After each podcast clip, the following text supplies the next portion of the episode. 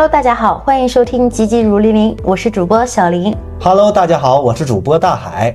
今天我们来聊一聊我们很期待的话题——断舍离。断舍离，我发现很多朋友他们对于断舍离的定义是有误解的，他们认为断舍离就是不停的扔东西，但是断舍离它其实不是这样子。最早提出断舍离概念的是日本的生下英子，他在自己的一本书《断舍离》中提到的。断，它其实是断绝我们不需要的东西；舍，是让我们舍去多余的废物；离，是让我们脱离对于物品的离念。断舍离的核心的意义是让我们去重新审视自己跟物品之间的关系，摆脱物品对于我们的束缚，让我们专注于内心的需求。这样的生活方式，它其实是有助于我们提高生活的品质，减缓我们的生活压力。让我们对于自己的人生有了更新的思考。我自己是一个极简主义的践行者，在通过实践极简主义和断舍离的过程中，我对于自己的人生，对于自己应该做的事情，有了非常清晰的思考。那你是从什么时候开始接触断舍离的，并且运用断舍离的呢？我第一次接触断舍离是在两年前，我那个时候非常喜欢一个男孩子，他是。一家创业公司的老板，同时他也是一位极简主义者。他的偶像是扎克伯格。像我们很清楚，扎克伯格他在出席很多商务的场所，他都会穿他标志性的黑 T，下面搭配一个牛仔裤。他日常的生活也是非常简单。那我当时很喜欢的男孩子，他其实也是这样的状态。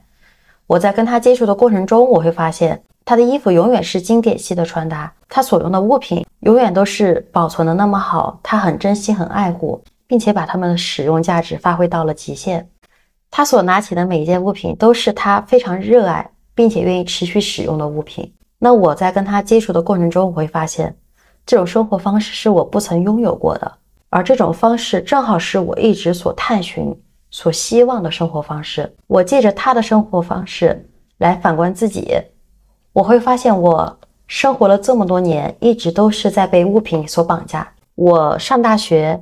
到我工作换了好几个城市，每一次换城市，每一次搬家，我每一次快递的物品，我都需要花几百块钱的快递费，把它运输到另外一个地方。但是我会发现，我所花的运输的费用，它远超过物品本身的价值。我一直都是在被这些物品给绑架着。包括我每一次换房子、看房的过程中，我想到的第一件事情是，这个柜子挺好。它能装进我的什么东西？这个架子很好，它能装进我的什么东西？但是我从来没有问过自己，这个房子很好，它能让我获得什么样的生活？那我从那个时候开始，我就会意识到，其实有很多的物品它不是我所需要的，但是我不知道我应该怎么样去跟他们处理好关系。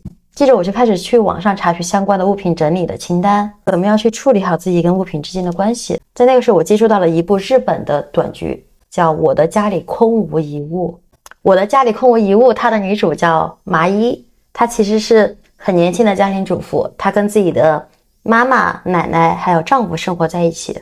在故事的一开始，她是一个扔东西狂魔，她扔东西的狂热程度让家里的每个人都害怕。但其实她的生活一开始不是这样子的，是在她上中学的时候，她那个时候很暗恋一个男孩子，但是她发现自己表白失败了。这跟我当时其实有点像。他在表白失败之后呢，他想很多办法去自杀。他想象他死在家中之后，警察们进到他的家里面，发现他的家里四处散落着各种各样的东西，被物品充斥着，拍照取证，并且发新闻告诉他们，一位年轻的女孩子死在了家中，她的家里是这个样子。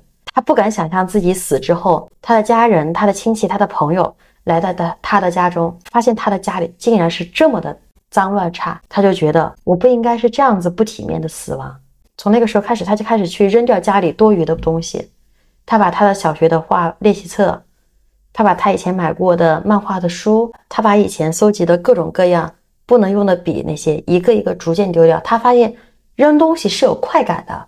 从那之后就一发不可收拾。他把自己的房间收拾完了之后，把整个家庭、母亲、他的奶奶的东西都给处理掉了。到什么情况呢？他们的客厅就像样板房一样，进去之后，客厅里面空无一物。受他的影响，他身边的朋友们也开始重新去审视自己跟物品之间的关系。那其实我看了这部剧之后，我也会去好好思考，我有哪些东西是我应该去处理好关系的，我就开始按照麻衣他自己的断舍离的步骤来进行我自己的生活。到后面是什么样的程度呢？我发现我搬家的时候，我的箱子只有六个，我仅需要一辆最小型号的货拉拉就可以把我所有的家当搬走，而且这一辆货拉拉它只需要放它三分之一左右的地方就可以了。而且我的工位它变成了一种离职风的工位。我我同事他的朋友来到公司，他看到我工位的时候，他就很好奇，他说：“这个工位是没有人坐吗？怎么还会放一台电脑？”我的同事告诉他，其实是有人坐的，只是他的工位风格就是这样。而且最好玩的是，我老板有一次看到我的工位，他甚至担心我要离职，做好了随时跑路的准备。那后来。他就找我聊天了。他说：“你这个工位是要准备走了吗？”我说：“没有啊，我工位就是这个风格。”后来我觉得不能这样子，还是得让老板知道我在公司是稳定性工作的。然后我从家里找了很久，找到了两个放在桌上的小摆件，放到我工位上。到过了一段时间，我老板回来看，嗯，你的工位终于有了一点烟火气了。所以也是想告诫大家。断舍离可以，但是不要过度，要找到自己跟断舍离之间的平衡点。那断舍离除了对你和物品之间的关系有所改善之外，还对你有哪些其他的帮助吗？在断舍离之前，我是很疲于去应付很多繁琐的社交活动，但是我发现每一次活动下来，好像没有达到我预期的状态。我想要去跟别人深度交流，但是我发现。在那样人群密集的环境下，我们是没有办法去达到深度交流的。我们只是简单的泛泛而谈，然后大家吃饱喝足就开始就各自回到自己原本的生活。我们只是在餐桌上获得了短暂的快感而已，这种快感不足以去支撑我跟其他人之间的关系。我们最后的关系还是局限于平平淡淡的泛泛而谈的熟悉的陌生人而已。也就是说，这种饭局。这种交际圈子的模式，只能让你多认识一些人，但不能让你交到真正的朋友。是的，从那之后，我开始审视我自己想要的友谊到底是怎么样。以前我只是认识很多人，但是我发现我自己不能够清晰的说出他们的喜好。当我需要帮助的时候，我打开我的聊天列表，我发现我刷了有几千人的微信，但是我不知道我应该找谁，我会陷入到这种迷茫当中。我会怀疑这个世界到底存不存在真正的友谊。当我开始断舍离之后，我看到有一句话叫：“当缘分尽了，该放手的时候就要放手。不适合的人，不适合的关系，不应该再去耗费我们的精力。”我就会想，曾经我们那么拼尽全力去讨好别人，去尽力的维持一段关系，这样的结果是否是我们真正想要的？我得到的回答是：它不是。那说明这段关系它不是健康的关系，它应该被舍弃掉。割舍掉这段关系的过程中，他可能会很痛苦。当我发现我真正的从这段关系中脱离出来之后，我会有一种前所未有的快感。比如说，我曾经很以为我很喜欢我的初恋，我放不下他，我以为自己是非常深情、非常长情的人，甚至会认为他跟我就是应该在一起。我不断用过去我们一块经历的事情、曾经的回忆，来折磨自己，也折磨他。但是当我开始重新审视这段关系之后，我发现，其实我放不下的不是他，我放不下的是我内心里装着一个人的感觉。我很享受我自认为深情的感觉。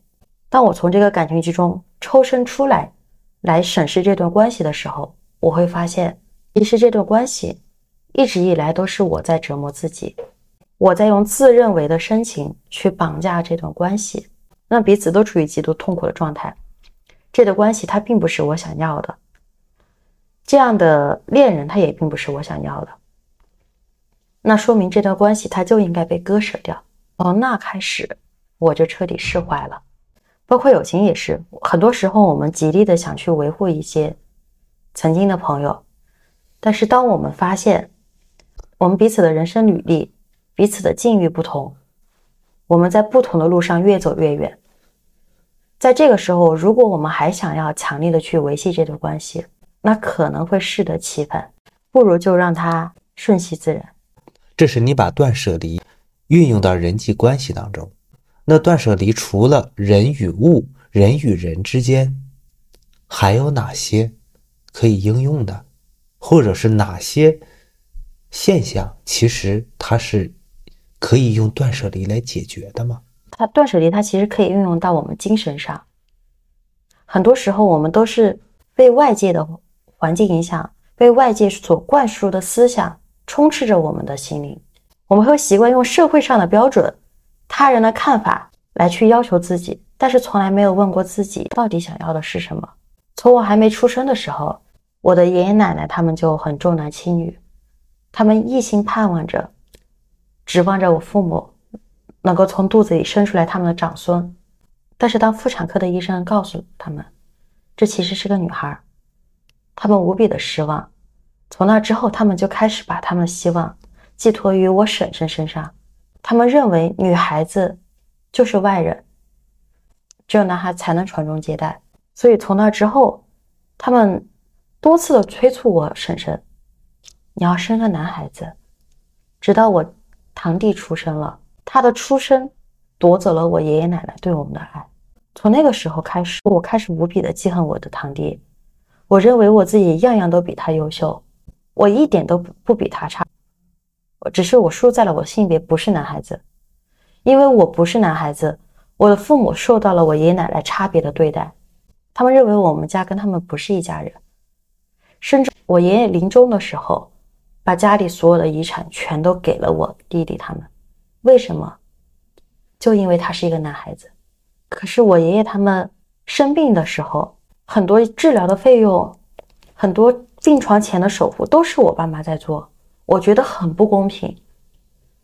从那个时候开始，我非常的讨厌男人，我很恨男人。我觉得，就因为他们有一个男孩、男人的身体，他们夺走了我们很多本应该属于我们的东西。包括我工作之后，我也恨男人。为什么他们可以轻而易举的获得一些岗位？为什么女孩子就不行？为什么女孩子在职场上会受到很多的骚扰？一个漂亮一点的女孩子在职场上。她拥有同样的岗位，她所面临的压力，她所面临的流言蜚语，比男人多了不知道多少倍。我非常的讨厌自己是女孩的身体，我一边恨着男人，却又一边渴望自己能变成男人。因为我觉得，当我变成了男人的身体之后，这些问题都迎刃而解了。我很抗拒自己是女孩的身体，我的心灵，我的行为举止，都在时时刻刻让我去做一个男人。我从小剪着。比男士还短的头发，穿着男孩子的衣服，我很抗拒穿女孩子的裙子。我的行为举止比很多男孩子还要淘气，他们男孩子不敢做的事儿我敢，他们不敢打的架我敢，我甚至可以一个人挑战好几个男生，把他们都打趴下，趴在地上叫我爷爷。我是极力的想去证明，女孩子不一定比男生差，我就是要把男人打趴下。但是我发现，我把他们打趴下之后。这对于我来说又有什么意义呢？我终究还是女孩子的身体，这个事情是我没有办法改变的。可能现在能够通过一些手术改变，但是改变了之后，对于我的意义到底是什么？在我去做断舍离的时候，我会重新的思考，有哪些事情是我不能够去改变的，有哪些事情是我应该去扔掉的。我不能改变的是，我这辈子是女儿身的这个事实。但是我能够改变的是，我从内心底去接纳，我这辈子做了女人。去接纳之后，我知道，其实我作为女人，我有着跟男人不一样的视野。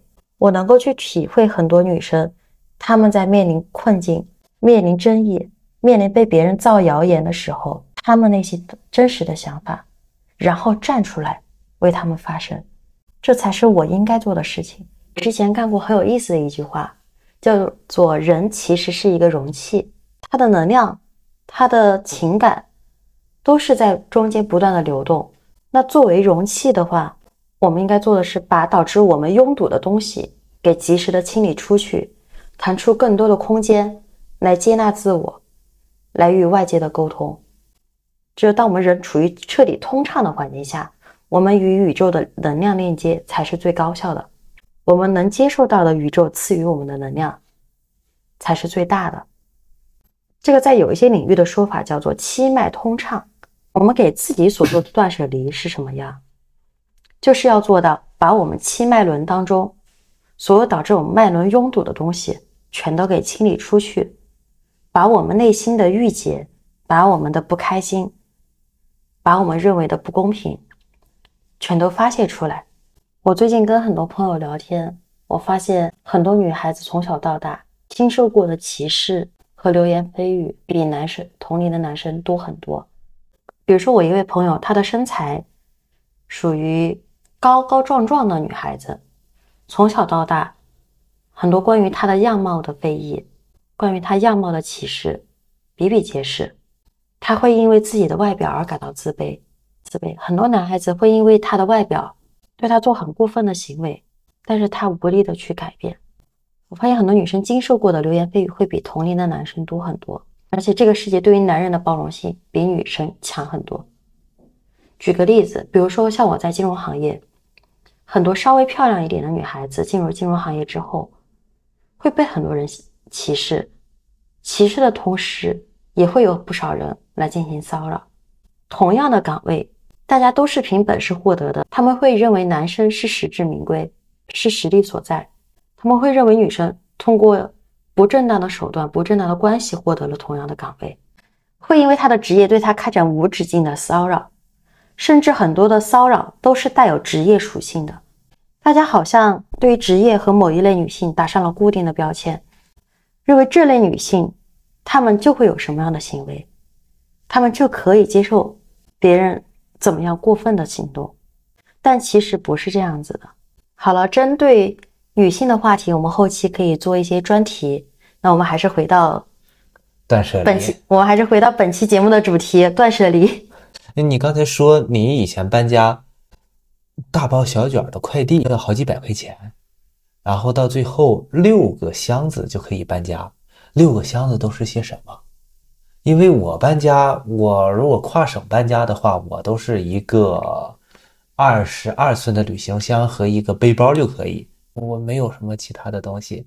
而且我以前出去将近一年的旅游，我只背一个背包，在外面走了将近一年。我的衣服只有两件，洗一件穿一件，裤子也只有两条，洗一条穿一条。是个狠人，可能最可能最多的就是，嗯，多多几双袜子，多几个裤衩 啊。那我觉得我跟你比起来还不算极简主义，我是可能不叫极简吧，我这叫乞丐。我觉得乞丐的东西都比我多啊。你这个叫行军主义吧？可能。嗯。我发现我接触断舍离之前，我的家里充斥着各种各样的物品，它有很多东西，它是被我。遗忘在了角落的东西，甚至是我买回来之后我不曾翻开出，我不曾翻出来的东西。比如说我搬家的时候，我会发现有很多我以前买的便宜的衣服，我甚至吊牌都没有摘，我就买回来之后放在衣柜里边，我又舍不得退款。为什么？因为我会觉得退款之后我的运费可能比衣服都还贵，我就把它放在了角落。但是我从来没有穿过它。你可能都把它给忘了。对，而且这个衣服它的质量也没有很好。我发现我能穿它的场合其实很少，甚至没有适合穿它的场合。而且还有很多是曾经别人送的礼物，我会觉得我很难拒绝别人的礼物。但是这个礼物他拿到我家里之后，我会发现好像它没有任何用场，它只是让我的家里多了一件物品而已。而且这件这件物品它不会被我使用。我还需要去花费时间和精力来给他安置适合他的空间，甚至要隔一段时间打扫它。在以前，我会很喜欢囤积很多很多的书籍、很多的零食、很多的衣服、很多的化妆品。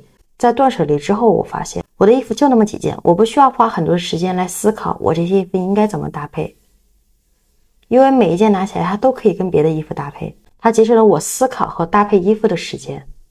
每次搬家的时候，我把衣服从衣柜里边摘下来，放到行李箱，行李箱一关，就可以直接走了。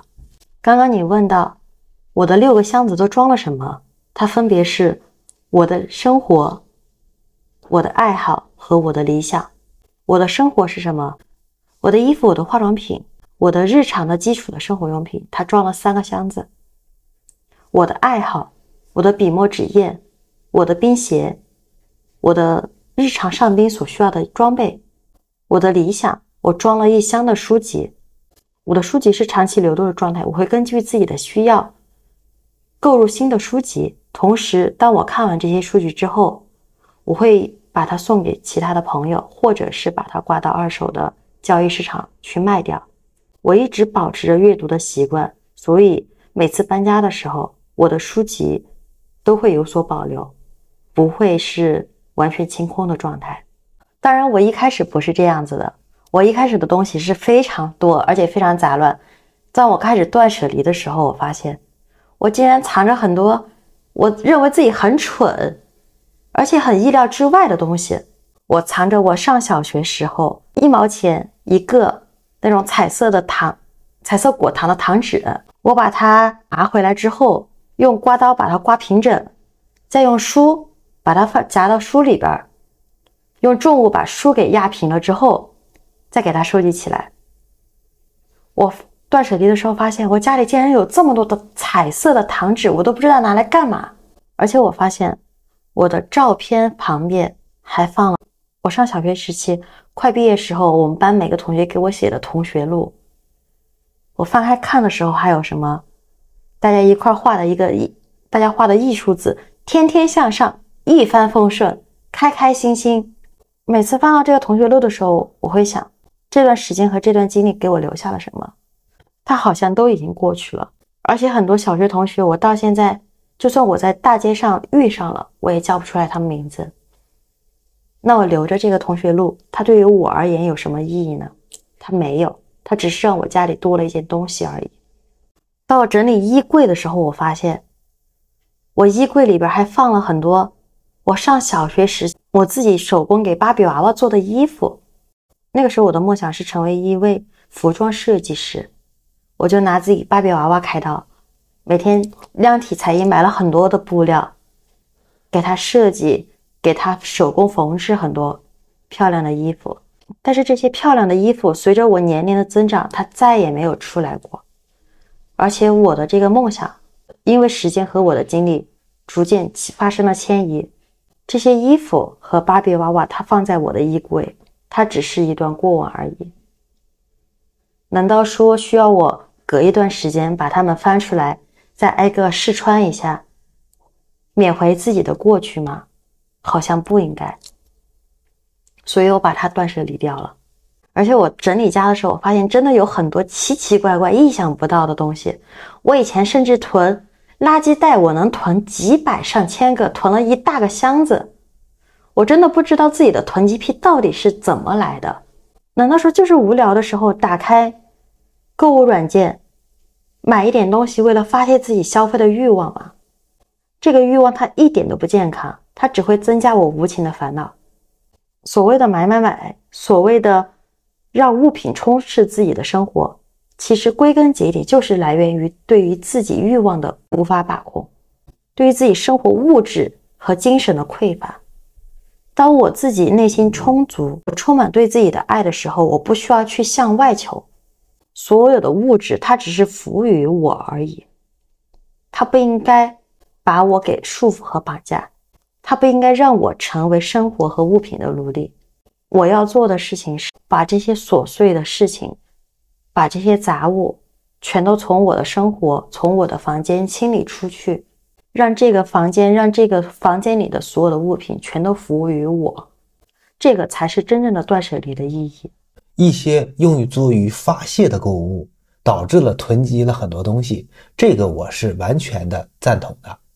但是你刚才说的那一些过往的一些回忆，小时候的爱好，同学录，甚至是一些相册，如果都是清除的。彻彻底底的不要它，无所谓，没什么用的，直接把它给断舍离掉，那是不是有点太绝对了呢？因为所有的一切嗯，虽然都是融于你的记忆、血肉当中，但是这些东西可以把它扔掉，但是不是会像你说的这样，那些东西毫无价值？它不是毫无价值，也不是毫无意义的，只是这种东西它的实物体现，它的载体是可以被清除掉的。我们为什么会喜欢去翻这些旧物呢？这是来源于这些旧物所承载的记忆和情感的追忆。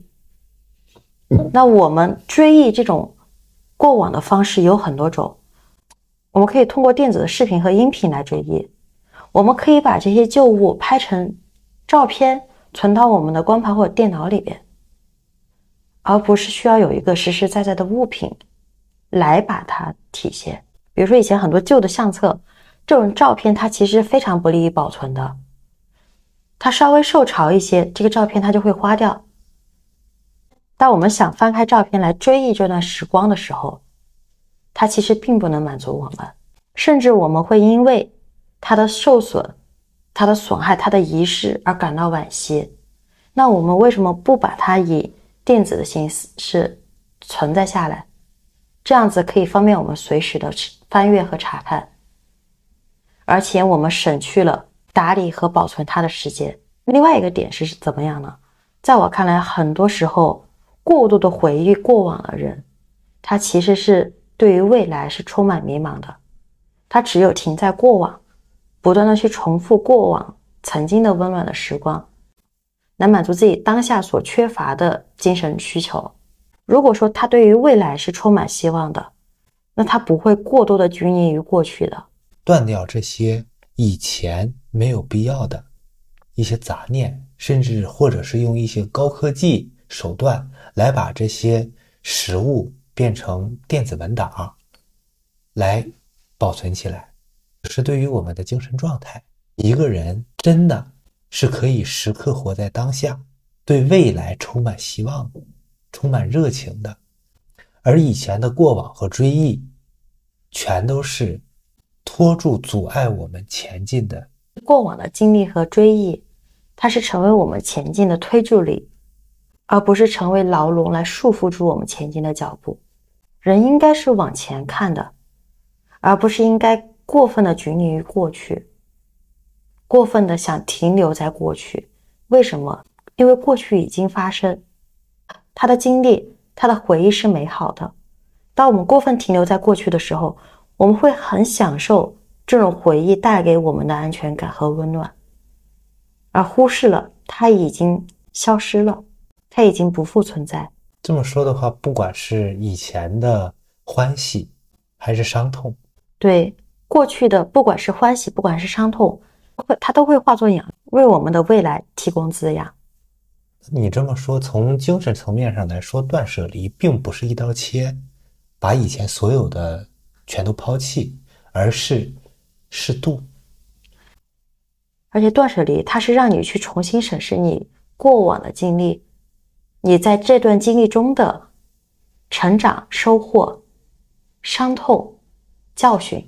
以更好的姿态跟过去说再见。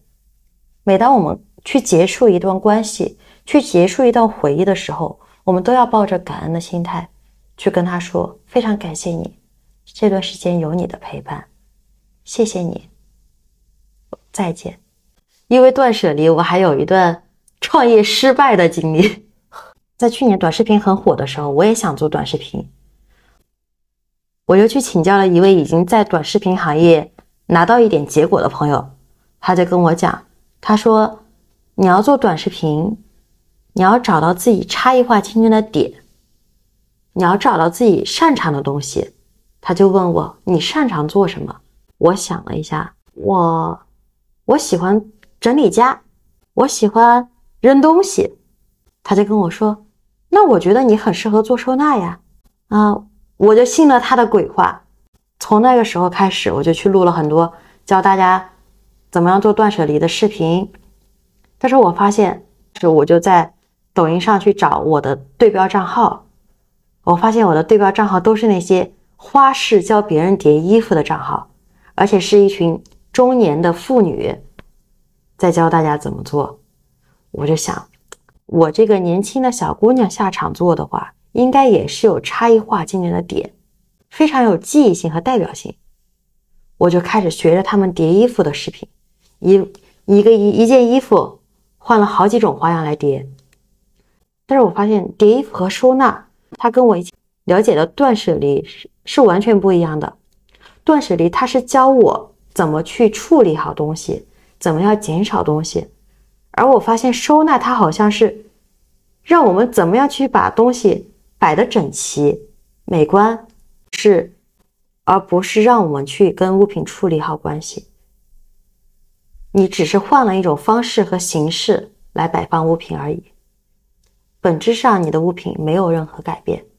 在那段时期，我也非常痛苦，我就每天都在叠衣服、叠衣服、叠衣服，叠到后边我的腰都是疼了好几天。然后我觉得自己收纳的理念要比目前是国内所做的要更先进一些。因为我用的是更根源、更直接、直指核心解决问题的办解决办法，而不是教你去处理好问题的方式。我是直接站站在法的层面来去教教导别人，而不是站在术的层面去告诉别人你应该怎么做，第一步怎么做，第二步怎么做，第三步怎么做。然后从那个时候开始，我们就开始收纳的创业，拍了很多的短视频，想借助短视频去引流。但是发现好像不行，我们需要有第一批的种子用户，我们就开始从身边的人发掘关系，帮助他们去整理收纳家庭，以达到我们积累初始客源和积累初始案例的目的。第一个做的是我朋友他们家，他们家是三代同堂，住在一个房子里边。哦，我进去之后我发现他们家真的是物品多到。你根本不知道怎么下脚，在整理他们家物品的时候，会发现不知道谁送的药草舍不得扔，但是那个药草它已经长满了虫子。爷爷奶奶还说我要把这个虫子拿出去太阳下过一过，我们到时候拿拿高压锅再炖一下就可以了。还有他们满箱子满柜子的书籍，我在帮他们整理书籍的时候，我发现。竟然还有我朋友上初中时候的作业本，他们也舍不得扔。我就问问奶奶，我就说：“我说这个东西，他已他现在已经工作很多年了，他上中学时期的作业本和小抄本，他也完全用不上了呀。我你们要不要处理掉？”奶奶看了一下，跟我说：“不用着急，你先放那儿，等他回来再说吧。”当我打开爷爷的爷爷的柜子，我发现还有吃黄桃罐头的罐头盖子，我就很好奇这些东西到底是拿来干嘛的。我以为是垃圾，我就把它扔出去了。后来爷爷过来看了一下，就跟我说：“他说这个东西不要扔，不要扔，万一谁家小孩要玩玩具，他会有用的。”我们从他们的仓，我们把他仓库搬空之后，从他仓库的角落翻到了一对拐杖。可是他们家里没有一个人是双腿有受过伤害，我们就问他们这个东西要不要把它处理掉？他们跟我说不用处理，不用处理。这个万一有谁把脚崴了，他能用得上。在整理的过程中，我发现很多的物品，他们都是抱着先留着，哪一天说不定就能用得上的心态而留存下来，导致家里的物品越来越多，而他们。